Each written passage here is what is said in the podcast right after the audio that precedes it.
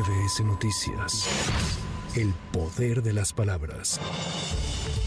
La Secretaría de Bienestar anunció que el plazo para inscribirse a la pensión del bienestar de las personas adultas mayores se amplió del 26 al 30 de diciembre para quienes cumplen 65 años entre el 1 de noviembre de 2023 y el 30 de junio de 2024. Los interesados pueden presentarse en cualquiera de los 2.096 módulos de bienestar que brindan atención de 10 de la mañana a 4 de la tarde. La Secretaría de Agricultura y Desarrollo Rural informó que en la temporada primavera-verano 2023 se llevaron a cabo 99 vuelos de estimulación de lluvias con la intención de hacer frente a los efectos de la sequía y contribuir a la recarga de acuíferos en ocho estados del país. Esta medida que se aplica con éxito por tercer año consecutivo en el país es encabezada por la Comisión Nacional de Zonas Áridas con apoyo de la Secretaría de la Defensa Nacional y en los primeros nueve meses del año liberó 10.000 litros de reactivo para estimular la precipitación pluvial.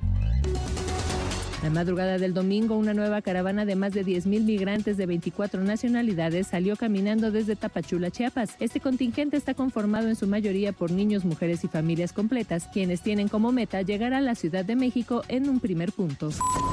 El gobernador de Jalisco, Enrique Alfaro, anunció que el Estado adquirirá vacunas contra el COVID-19 para grupos de escasos recursos. Sin embargo, no adelantó cuánta población se verá beneficiada. Dijo que la Secretaría de Salud mantiene comunicación con los laboratorios autorizados a comercializar el biológico en México. El Centro de Estudios Económicos del Sector Privado afirmó que si bien las expectativas apuntan a que en 2023 el Producto Interno Bruto crecerá muy cerca del 3.5%, es aconsejable interpretar esto con cautela. El CEPS destacó que la economía ha mejorado, pero es necesario que la política pública se aboque a generar las condiciones para alcanzar y mantener un mejor desempeño.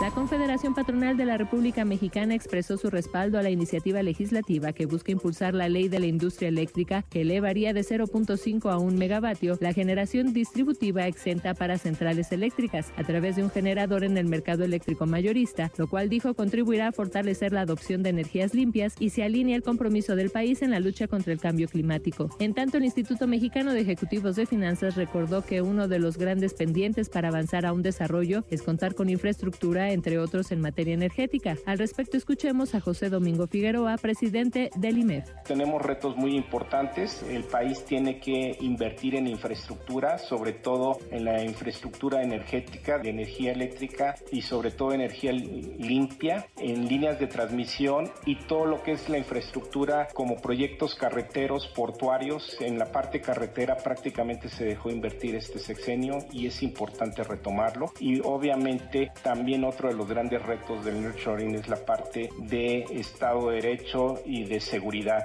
Y finalmente también tener unas aduanas más expeditas, creo que son los grandes retos del país. La Secretaría de Gestión Integral de Riesgos y Protección Civil activó la alerta amarilla por pronóstico de temperaturas bajas para este martes. Las embarcaciones donde se sentirá el frío con más intensidad son Álvaro Obregón, Coajimalpa, Magdalena Contreras, Milpa Alta, Tlalpan y Xochimilco, donde se pronostican temperaturas de entre 4 y 6 grados hasta las 8 horas. La dependencia recomendó a la población utilizar crema para proteger e hidratar la piel contra el frío, evitar exponerse a cambios bruscos de temperatura e ingerir abundante agua. Para MBS Noticias, Erika Flores. MBS Noticias. El poder de las palabras.